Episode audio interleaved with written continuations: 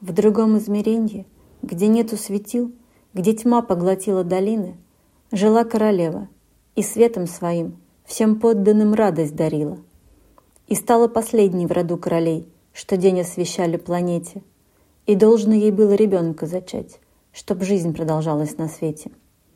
Ей выбрали мужа, к венцу повели, но надо же было случиться, идя к алтарю, увидала она в толпе незнакомого принца.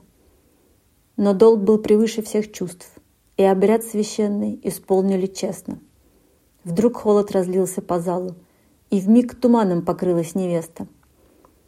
Весь мир погрузился во тьму и затих. Страх, ужас вокруг разливался. За тысячи лет не бывало ни дня, чтоб мир тот без света остался. Все молча стояли и ждали беды. Лишь принц подошел к королеве, к губам приоткрытым губами приник, наполнив любовью своею. Их встретились взгляды, и гром прогремел, и сердце удар пропустило. А после зажглось, и, светя всем вокруг, рожденной звездой воспарило.